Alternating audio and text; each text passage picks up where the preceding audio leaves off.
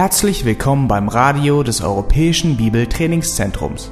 Unser Anliegen ist, dass der folgende Vortrag Sie zum Dienst für unseren Herrn Jesus Christus ermutigt.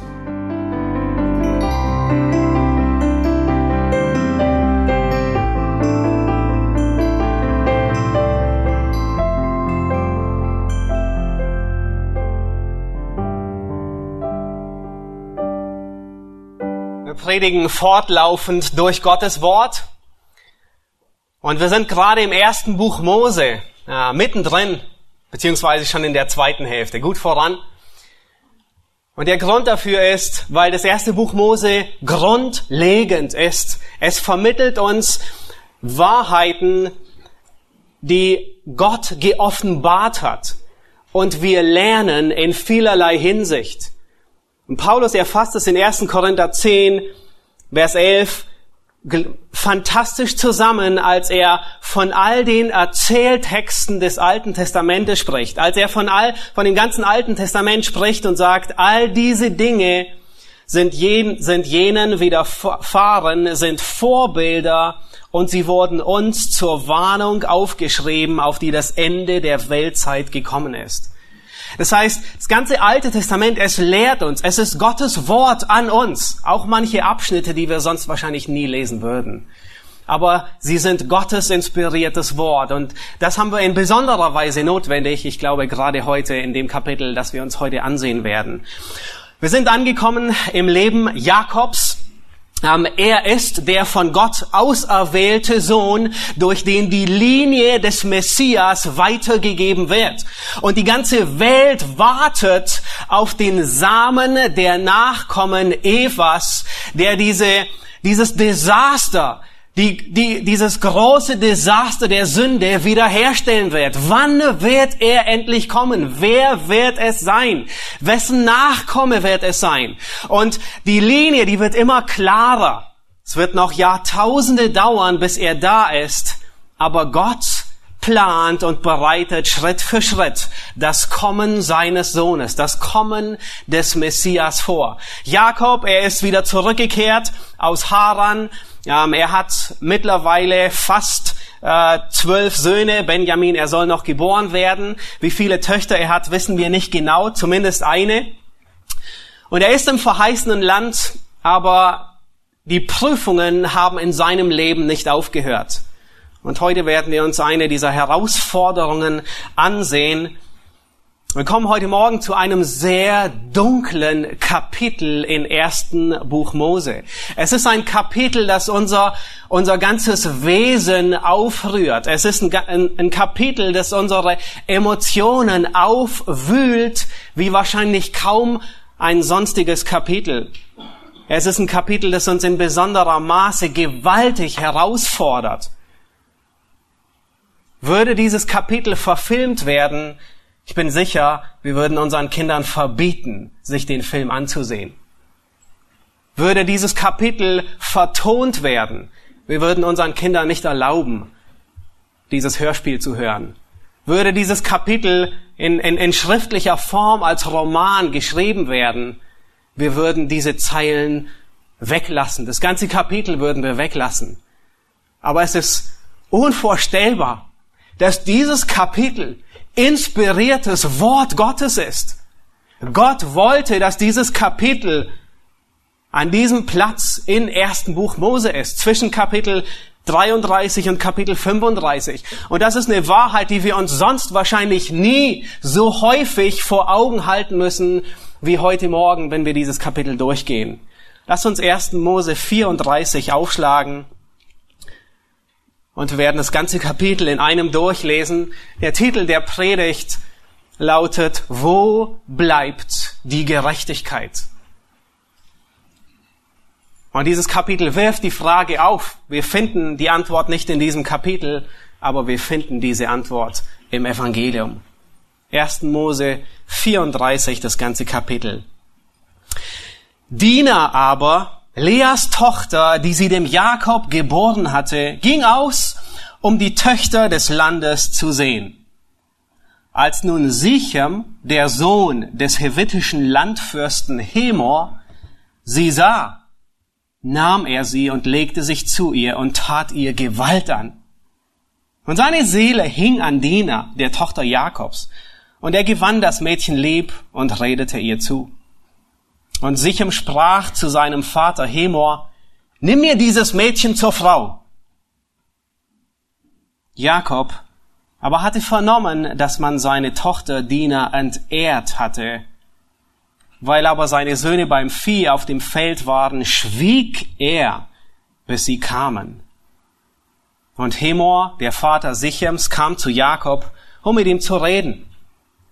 Als aber die Söhne Jakobs dies hörten, kamen sie vom Feld und die Männer waren schwer beleidigt und sehr entrüstet, dass man eine solche Schandtat an Israel begangen und bei Jakobs Tochter gelegen hatte, denn dies durfte man nicht tun.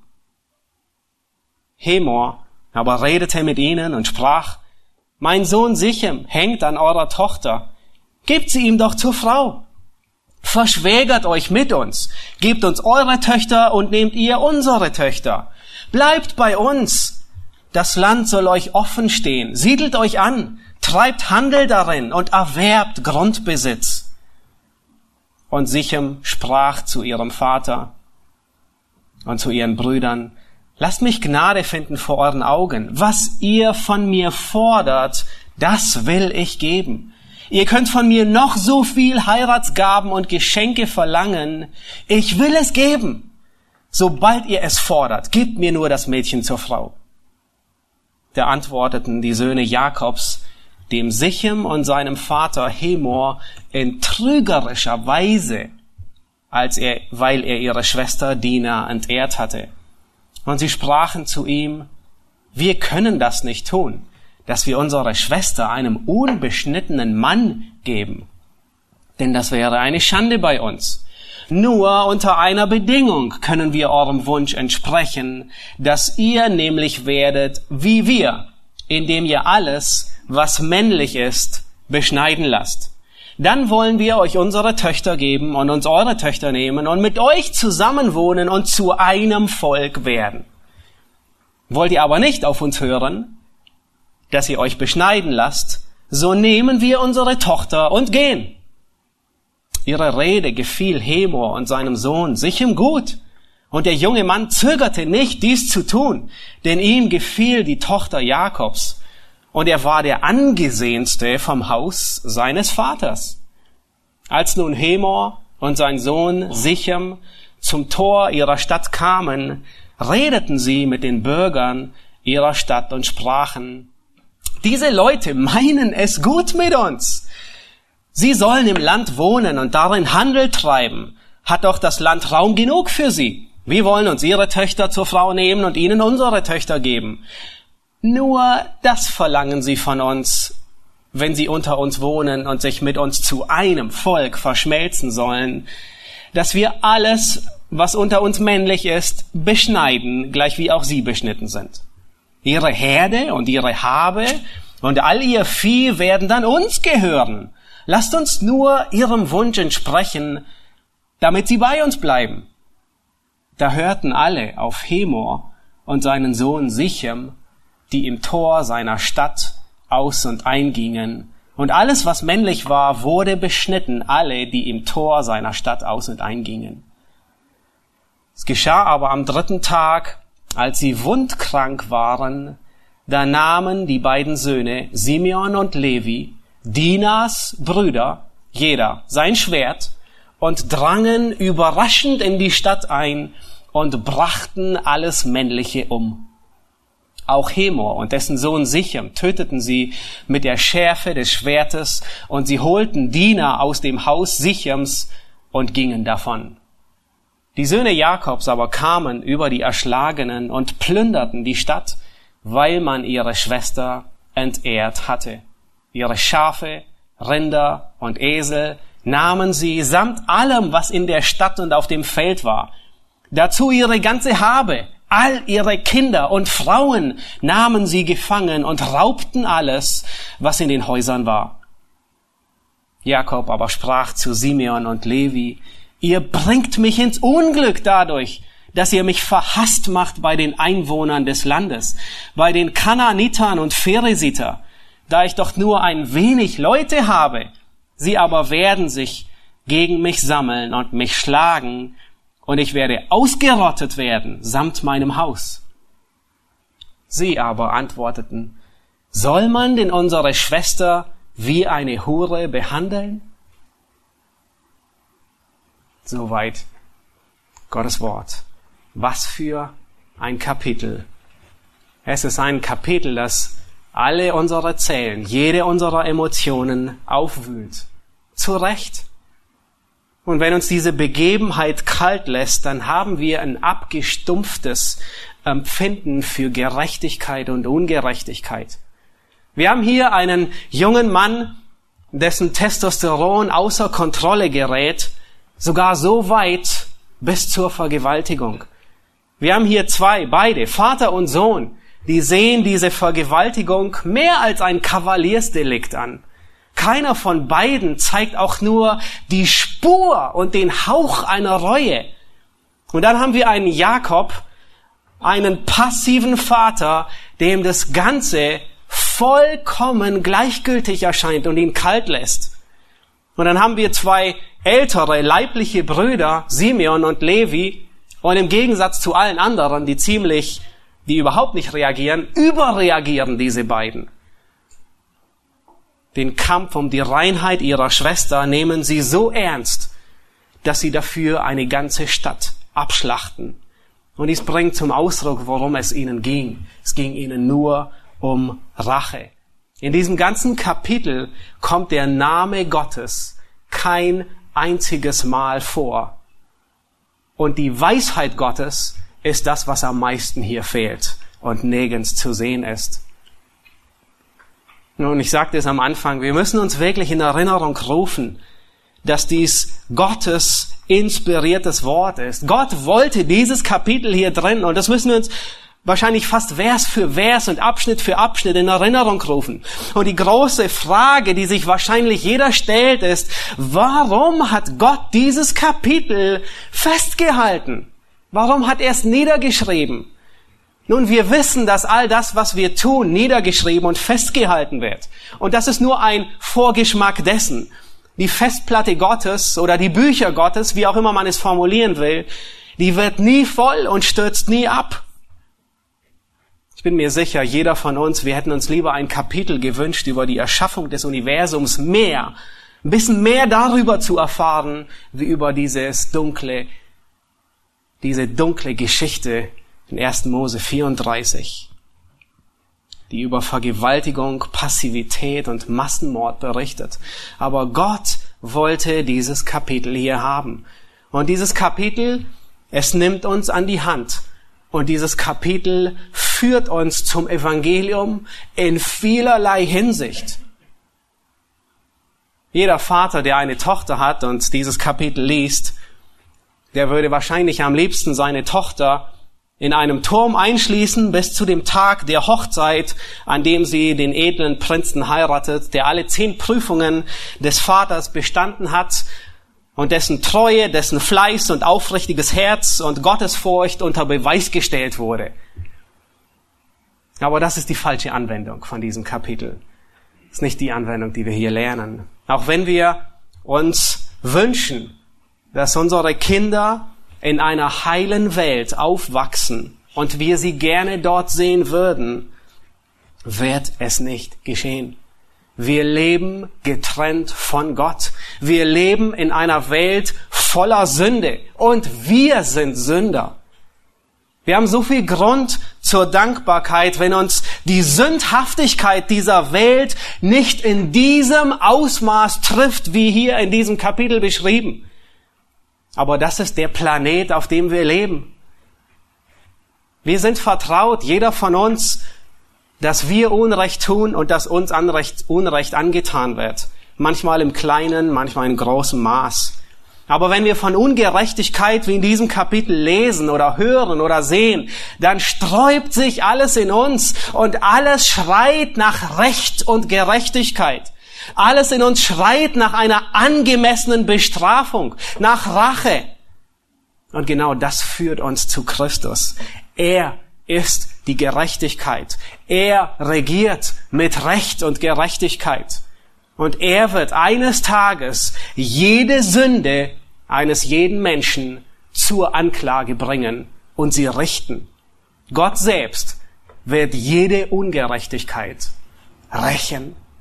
Lass uns anfangen und wir gehen in drei Etappen durch den Text. Wir sehen uns in den ersten fünf Versen die, die schwere Ungerechtigkeit an, die hier in diesem Text geschieht. Dina, sie ist eine junge, eine hübsche, heiratsfähige Tochter. Der hebräische Text gebraucht dieses Wort, dass sie aufgehört hat zu wachsen. Ähm, sie wird als einzige Tochter Jakobs genannt. Wir wissen nicht, ob sie tatsächlich die einzige ist, aber ist die einzige, die namentlich erwähnt wird. Und sie macht sich auf, sagt hier der Vers 1, um andere junge Frauen in der Stadt Sichem zu treffen. Nun, Jakob, er hat seine Zelte draußen aufgeschlagen, außerhalb der Stadt. Jakob hatte ein Grundstück vor Sichem gekauft, nämlich von Hemor, dem Mann, der hier vorkommt. Er hatte dieses Grundstück für 100 Kesita gekauft. Nun, wir wissen nicht, wie der Marktwert damals war.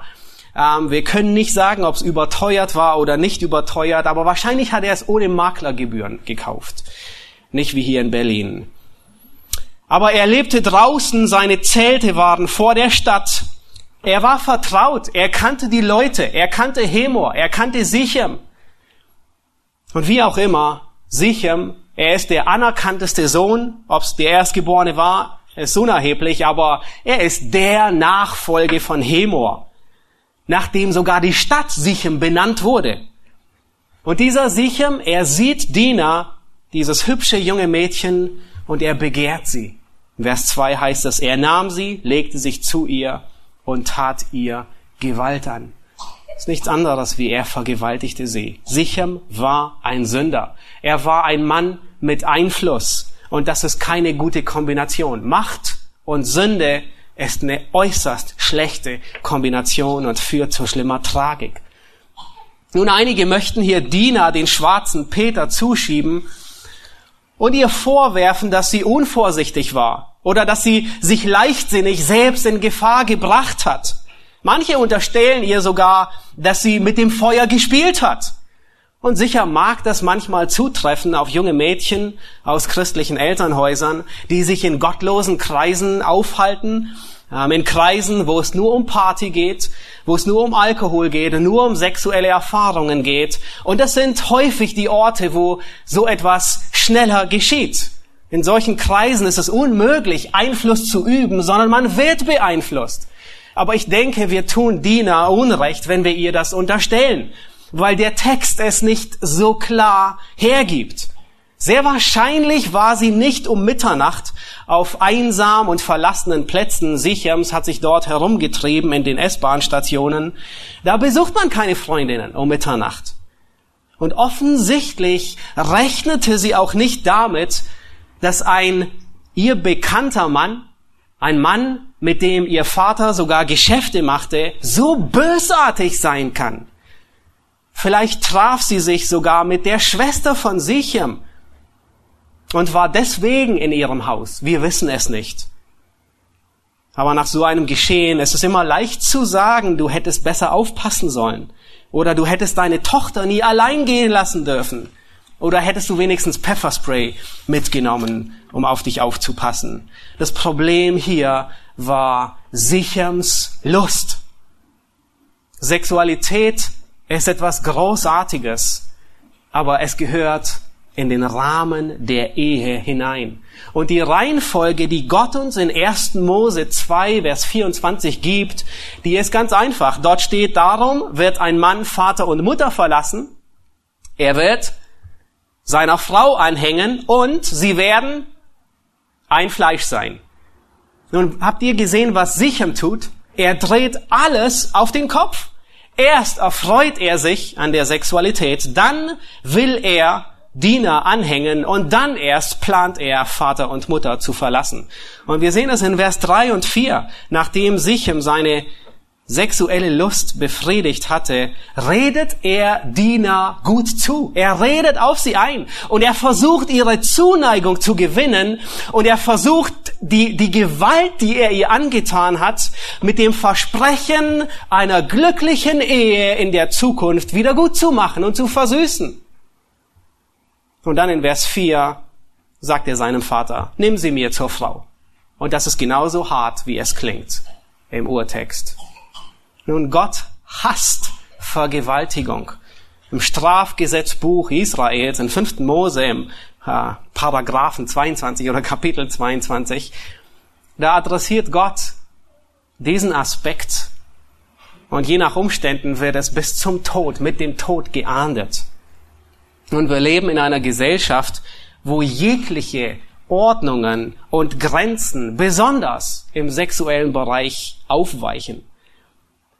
Und ich denke, die Zeit damals ähnelt sehr der Zeit von uns heute.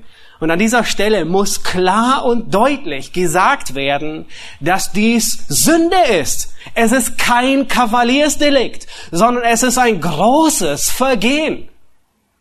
Es ist nicht nur falsch, eine Person für eigene Zwecke zu missbrauchen. Es ist nicht nur falsch, Sexualität außerhalb der Ehe zu leben, es ist schlimmer, einer Person Gewalt anzutun, besonders wenn es um etwas Intimes geht.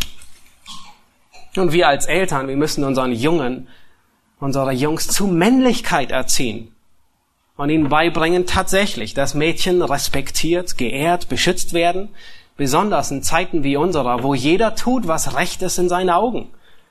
Dieses Kapitel ist ein heilloses Desaster und man weiß gar nicht, wer von allen verhält sich am schlimmsten. In Vers 5 stoßen wir auf Jakob, der extrem passiv ist. Er schweigt. Habt ihr das gesehen? Er schweigt still. Es lässt ihn kalt. Es ist seine Tochter und er bleibt kalt, wie ein Kühlschrank. Alles deutet darauf hin, dass er so kalt bleibt, weil es Leas Tochter war.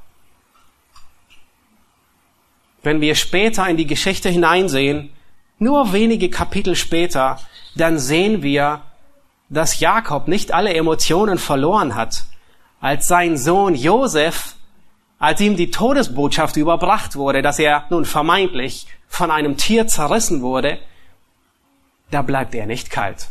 Da zerreißt er seine Kleider er trägt Trauer und will sich nicht trösten lassen. Und zwar den Rest seines Lebens. Später, als Benjamin nach Ägypten reisen soll, flippt er fast aus und sagt, es könnte ihm ein Unfall geschehen. Beide waren Söhne von Rahel. Und hier, bei dem großen Unglück, bei dieser Dramatik, ist er kalt. Jakobs Gleichgültigkeit gegenüber Dina weil sie Leas Tochter ist, sie treibt die Rache der Geschwister nur noch mehr an. Und der Hass der Brüder auf Josef, nun wenige Kapitel später, in Kapitel 37, der Hass der Brüder, er bahnt sich hier schon an. Und es scheint, dass Simeon derjenige ist, der diese zwei Klassen Geschwisterschaft am wenigsten leiden kann. Es scheint, dass Simeon derjenige ist, dem es richtig was ausmacht, der Sohn der weniger Geliebten zu sein und der weniger beachtete Sohn zu sein. Er ist in diesem Kapitel der Handelnde und treibt die ganze Sache an. Und wahrscheinlich ist er auch im Josef-Fall am Brunnen, später Kapitel 37, der Initiator. Sehen wir daran, dass Josef ihn nachher, als sie das erste Mal nach Ägypten kommen, binden lässt und ins Gefängnis abführen lässt und ihn dort lässt. Und alles, was Josef mit seinen Brüdern da tut, hat Spuren in die Vergangenheit. Diese Gleichgültigkeit Jakobs gegenüber Lea und ihren Kindern schürt die Rache von Simeon und Levi noch weiter an. Es war ihre Schwester, die sie liebten. Ihr wurde Gewalt angetan und ihren Vater lässt es kalt. Diese Passivität Jakobs sehen wir durch das ganze Kapitel hindurch. Nun, wir sehen in den nächsten Versen, dass Sichem und Hemor zu Jakob kommen, um mit ihm zu reden. Und wisst ihr, wer die ganze Zeit Wort führt?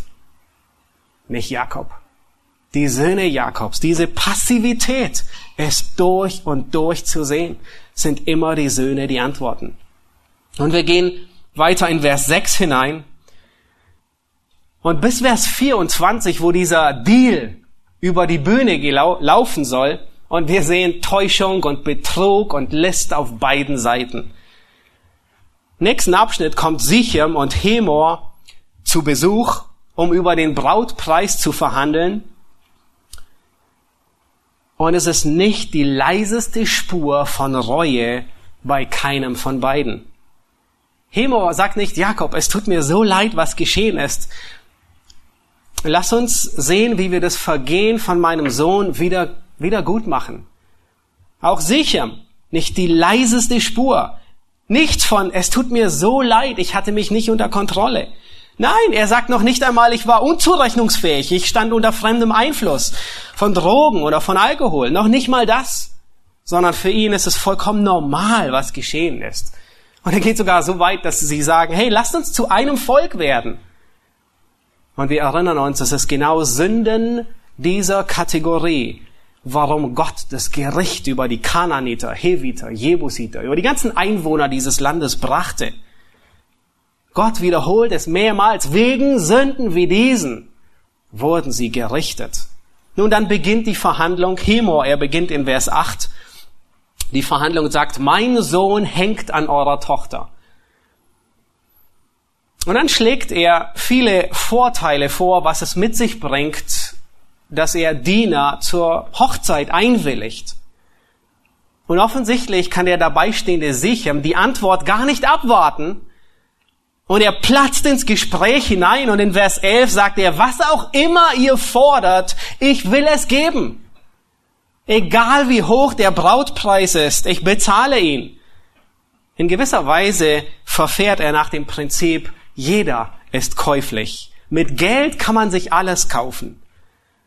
Nun, da denken die Söhne Jakobs ein bisschen anders. Sie wollen Rache, aber sie nehmen auch das Geld. Nach der Rache und der Vergeltung nehmen sie nicht nur das Geld, sondern die ganze Stadt. Sie plündern alles aus. In Vers 7 heißt es, dass die Söhne Jakobs, sie waren schwer beleidigt und entrüstet, dass man eine solche Schandtat an Israel begangen bei Jakobs Tochter gelegen hatte. Das, das, das Entsetzen der Brüder ist nicht zu verurteilen. Es ist nicht schlimmer, wie wenn ein Mann einer Frau Gewalt antut, besonders auf diese Weise. Das ist äußerst unmännlich. Und wenn wir einen Text wie diesen lesen oder Nachrichten darüber hören, sträubt sich alles in uns. Es ist fast, ob, als ob jede Zelle nach Gerechtigkeit schreit. Und das ist richtig. Es ist ein gutes Empfinden, wenn man ein feines Empfinden für Recht und Unrecht hat. Aber wisst ihr, was bei diesen Brüdern Simeon und Levi falsch war?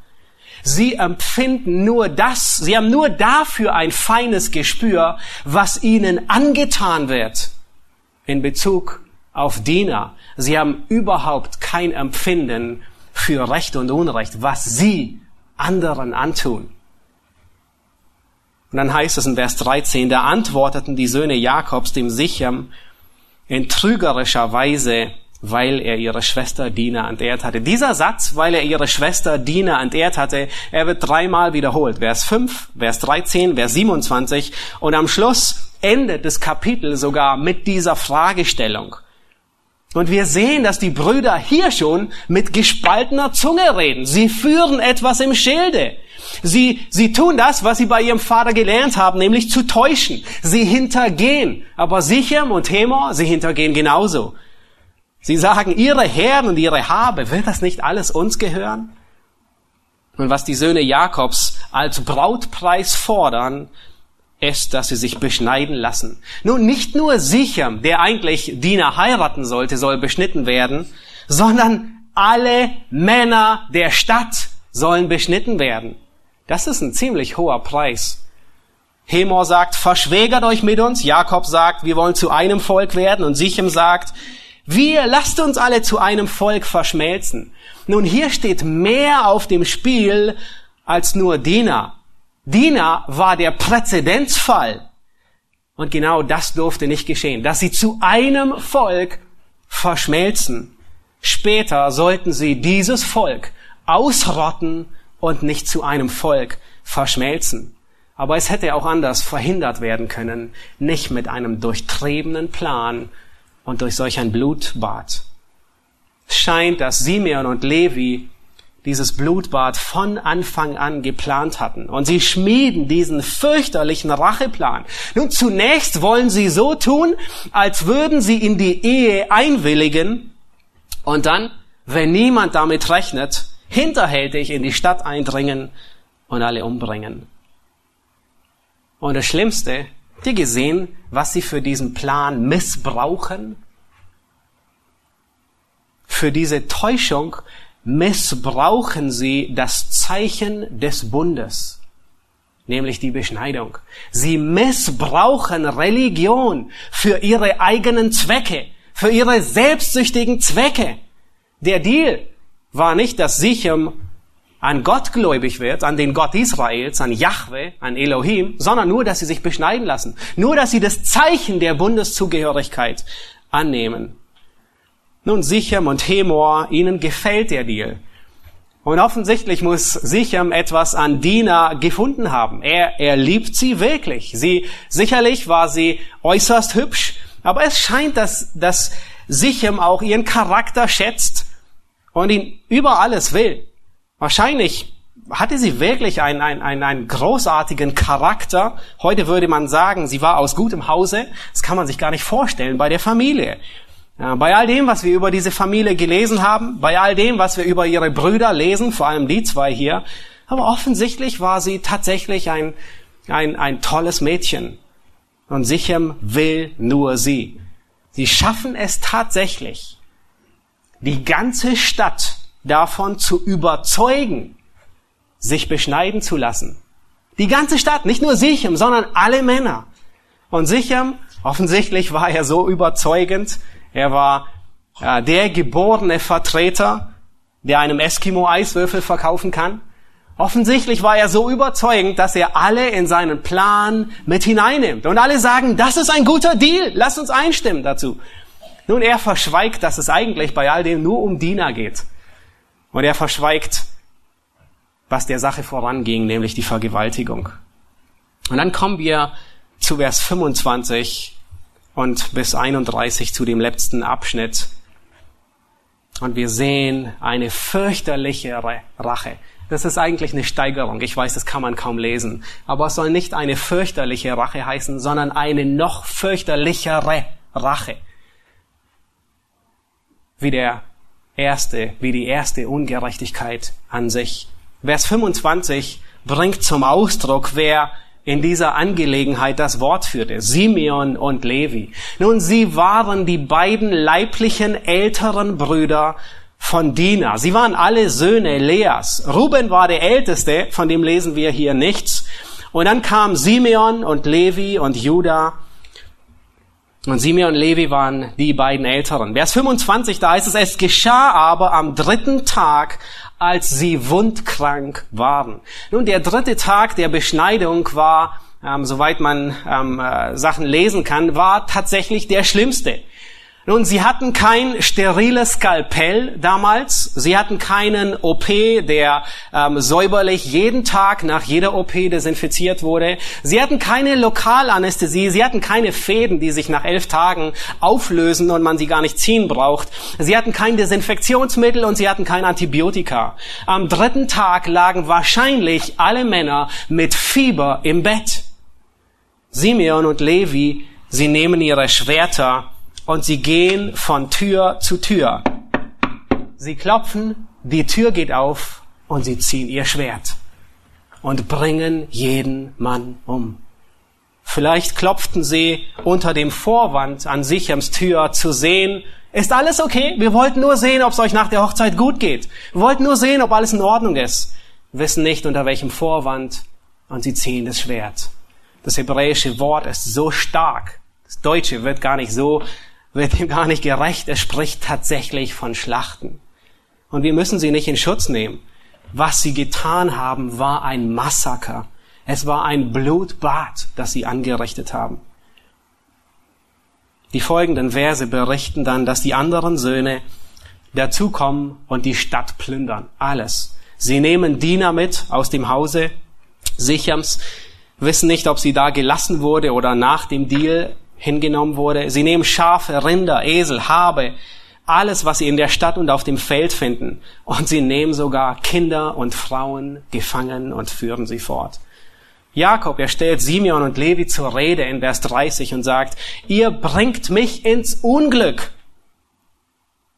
Sieht so aus, dass tatsächlich die zwei den ganzen Plan von Anfang bis zu Ende durchgedacht und ausgeführt haben. Und die Söhne kamen dann dazu. Und Jakob befürchtet nun, dass die Kanaaniter das tun, was sie eigentlich hätten tun sollen. Nämlich in Vers 30 sagt er, sie werden sich gegen mich sammeln und mich schlagen und ich werde ausgerottet werden samt meinem Haus. Jakob, er fürchtet wieder um sein Leben. Nun, wie wenige Jahre vorher, als er vor Esau flüchtete und um sein Leben fürchtete. Ich weiß nicht, es ist schwer zu sagen, was in Jakob vor sich ging. Ich denke nicht, dass es war ein, sie werden mich umbringen und ich werde sterben. Ich hoffe ehrlich gesagt und ich denke, ich neige eher dazu, dass Jakob begriffen hat, um was es geht. Ich denke, Jakob hat begriffen, was auf dem Spiel, was auf dem Spiel steht.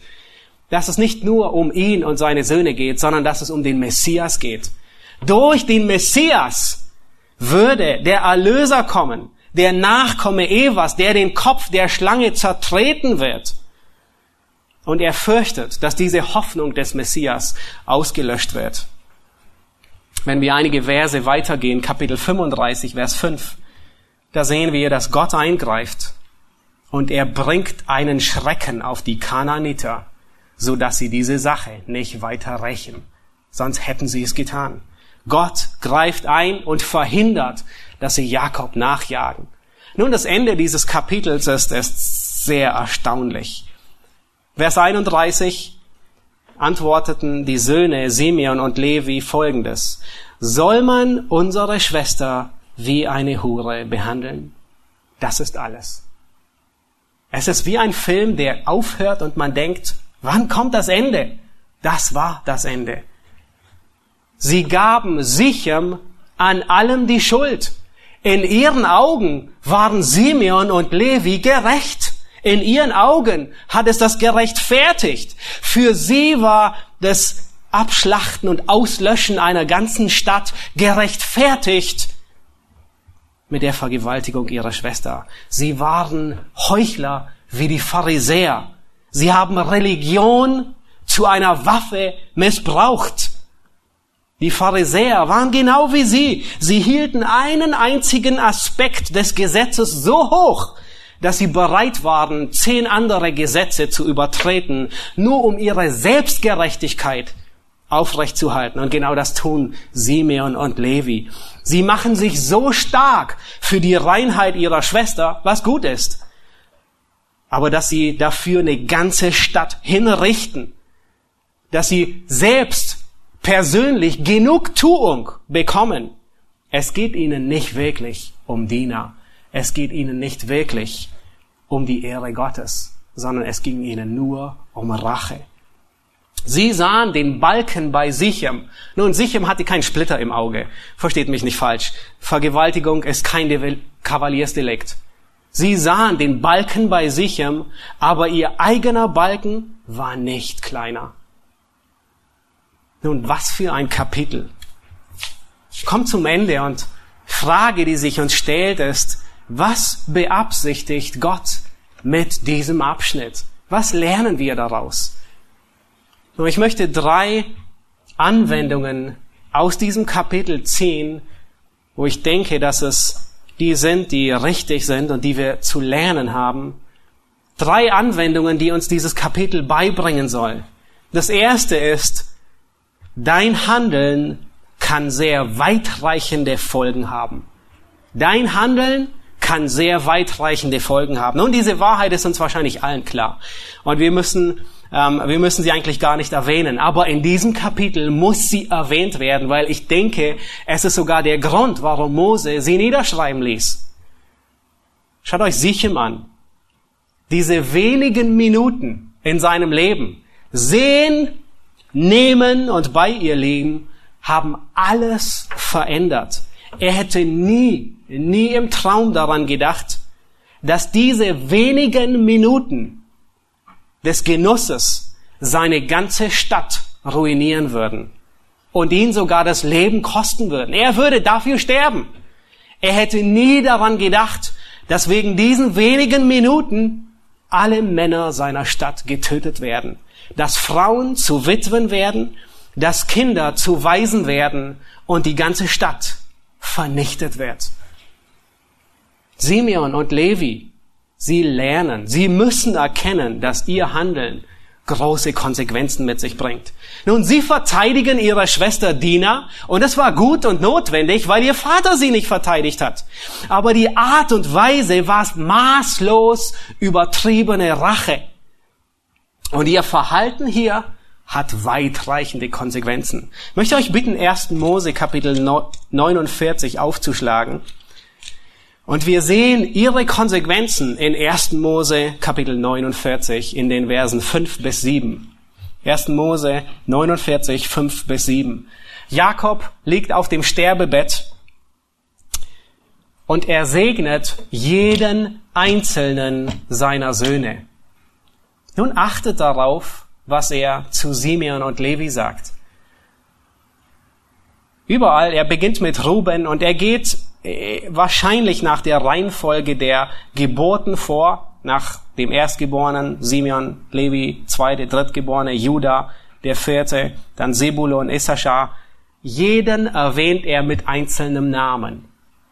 Nur zwei nicht. Simeon und Levi. Die fasst er, die schürt er alle in einen Topf. Für jeden hat er einen Segen. Nur für zwei nicht. Für Simeon und Levi.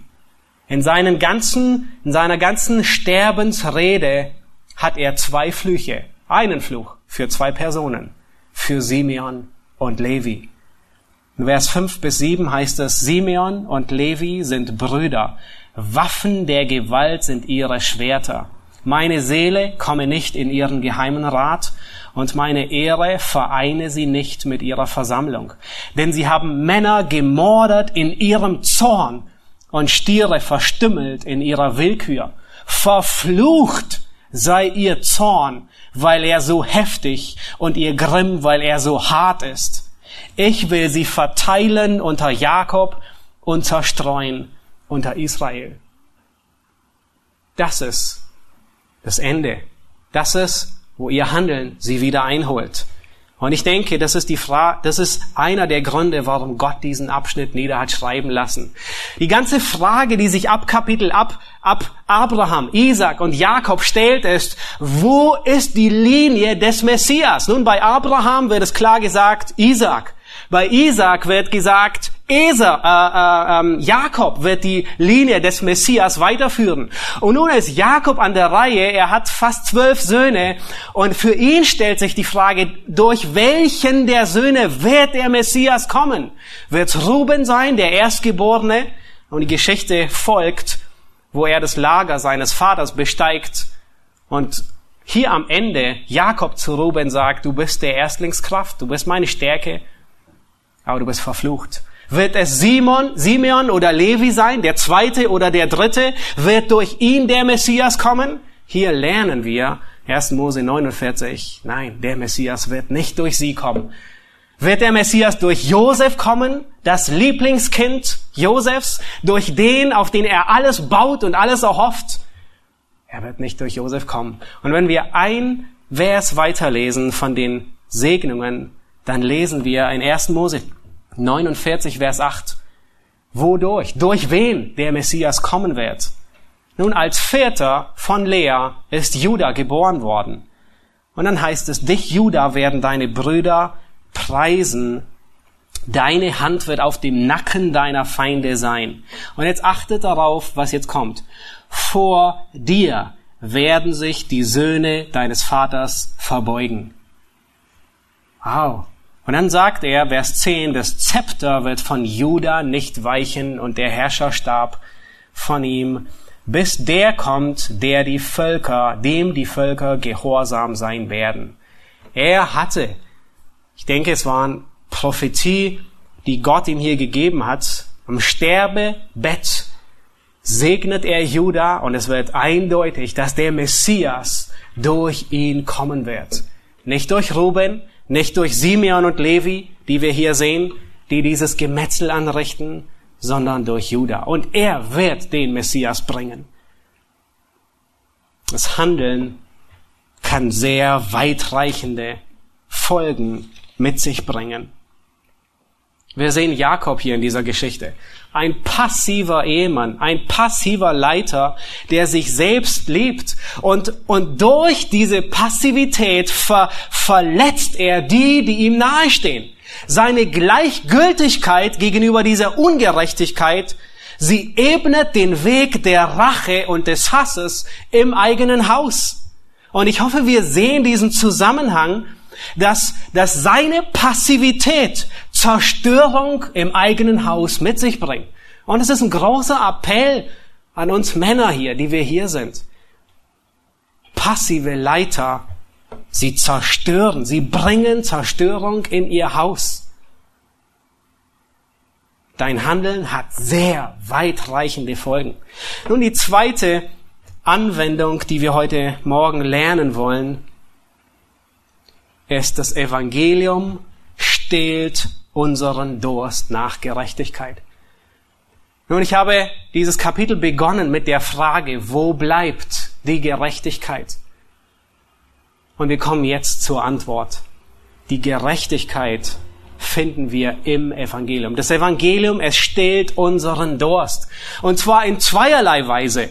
Das Evangelium stillt unseren Durst nach unserer persönlichen Gerechtigkeit und nach der erwarteten Gerechtigkeit, die wir hoffen, dass die eines Tages geschieht. Dieses Kapitel ist voll von Desaster. Dieses Kapitel lehrt uns, was Paulus in Römer 3, Vers 10 sagt, da ist keiner gerecht, auch nicht einer.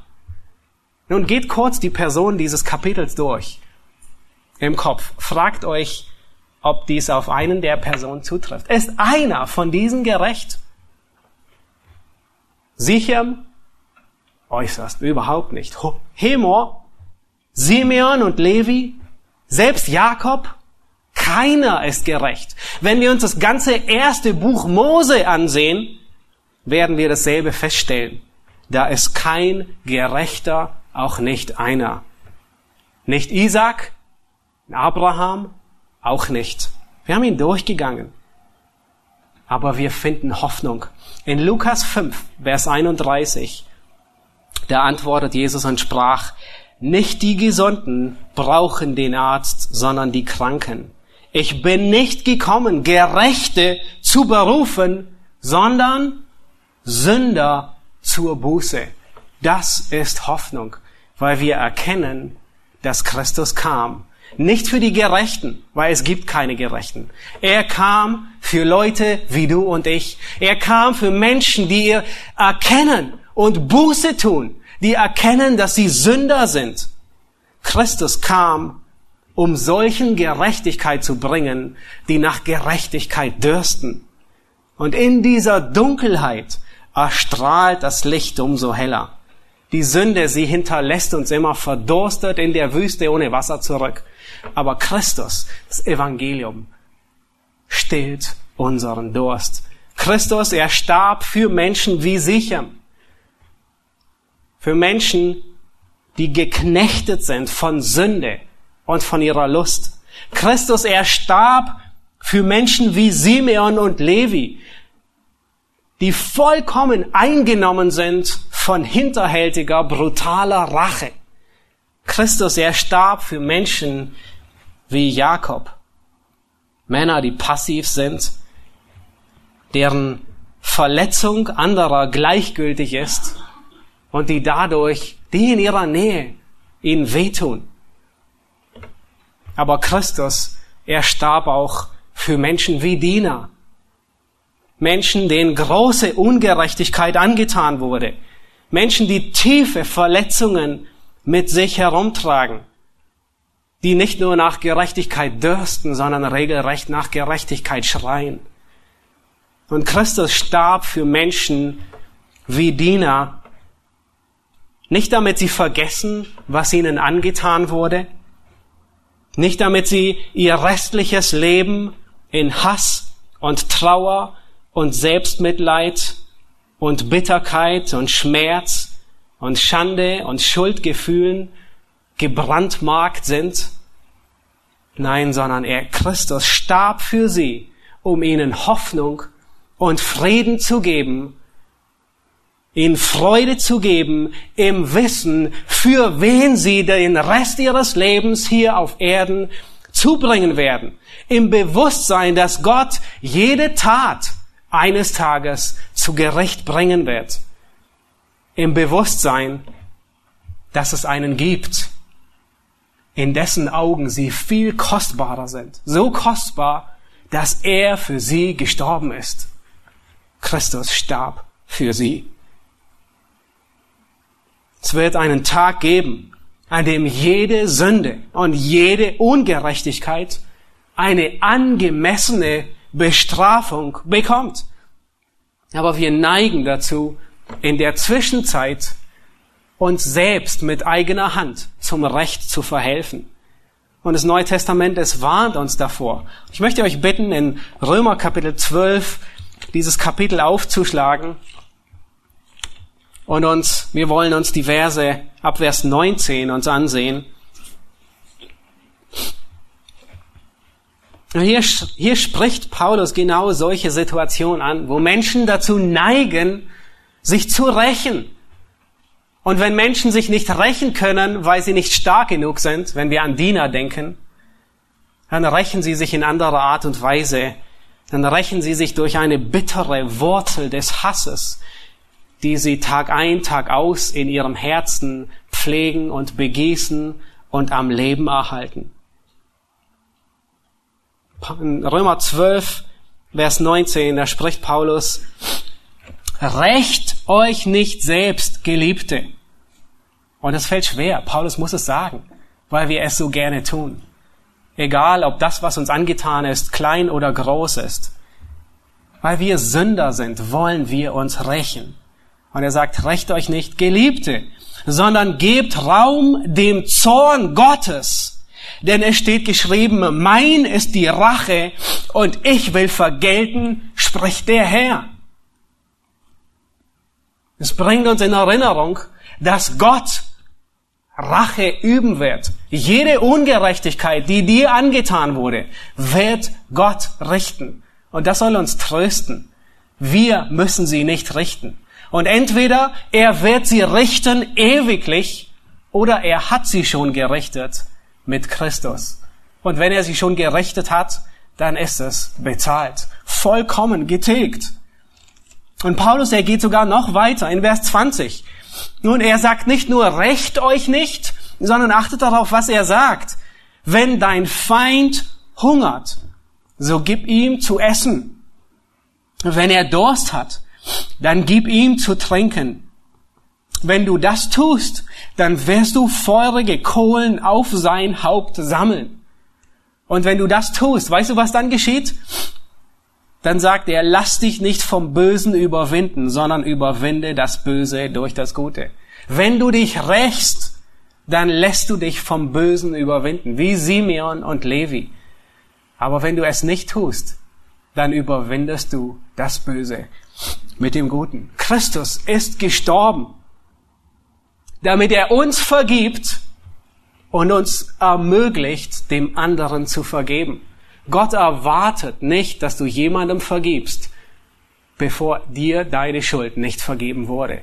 Aber wenn du erkennst, dass Gott deine Schuld getilgt hat, die so groß ist, dass Jahrtausende nicht ausreichen würden, sie zu bezahlen, dann befähigt er dich und erwartet sogar von dir, dass du dem anderen vergibst. Es gibt einen Tag, an dem Gerechtigkeit regieren wird. Daniel 9, Vers 24 erinnert uns und sagt, es wird ein Tag kommen, wo eine ewige Gerechtigkeit aufgerichtet wird. Nie wieder Unrecht. Offenbarung 19, Vers 11, da heißt es, das spricht von dem Reich der Gerechtigkeit. es wird ein Tag kommen. danke.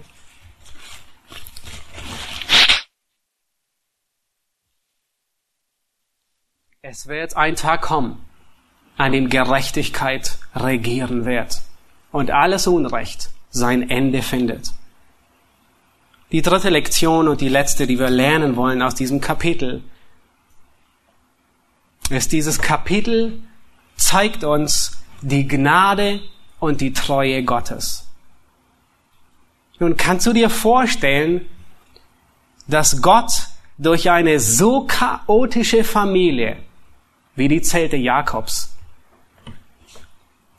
hindurchwirkt, dass er diese Familie gebraucht, dass er sein Volk durch diese Familie baut und dass er sogar den Messias durch diese Familie in die Welt bringt. Ich weiß nicht, wie es dir geht, aber für mich ist es unfassbar.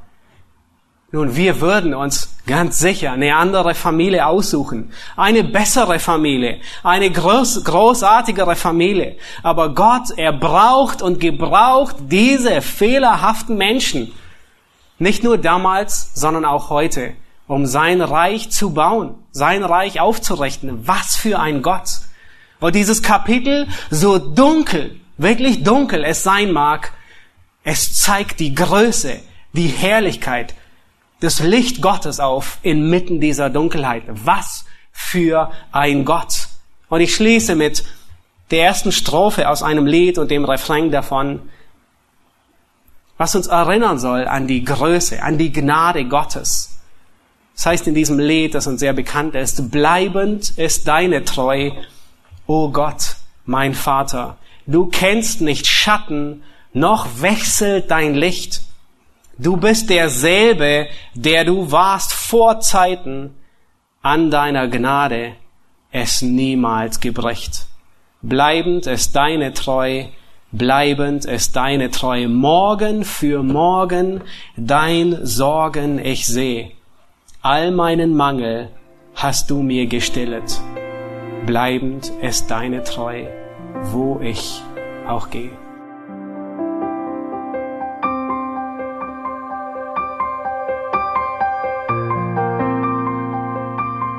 Alle Vorträge unseres Programms, Bücher, DVDs und vieles mehr können Sie bei uns unter www.ebtc-media.org erhalten.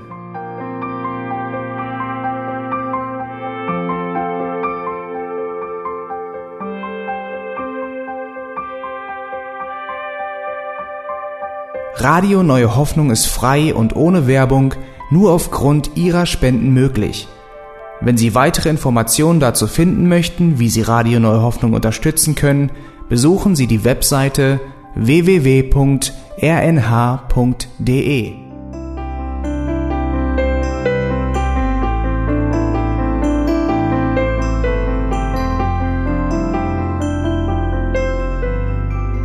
Die Sendezeiten des EBTC sind Montag, Mittwoch, Freitag und Samstag jeweils von 10 bis 11 Uhr.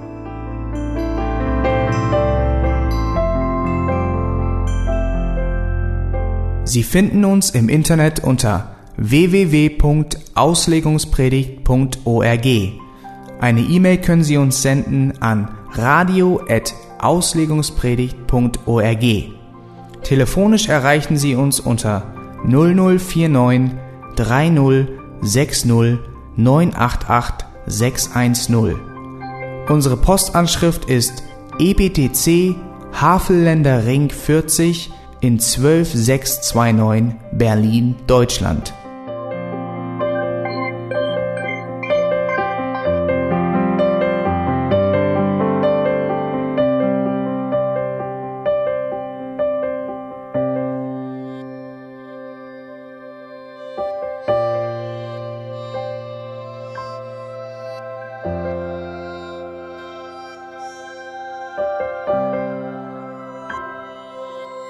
Auf Wiedersehen und bis zum nächsten Mal beim EBTC Radio.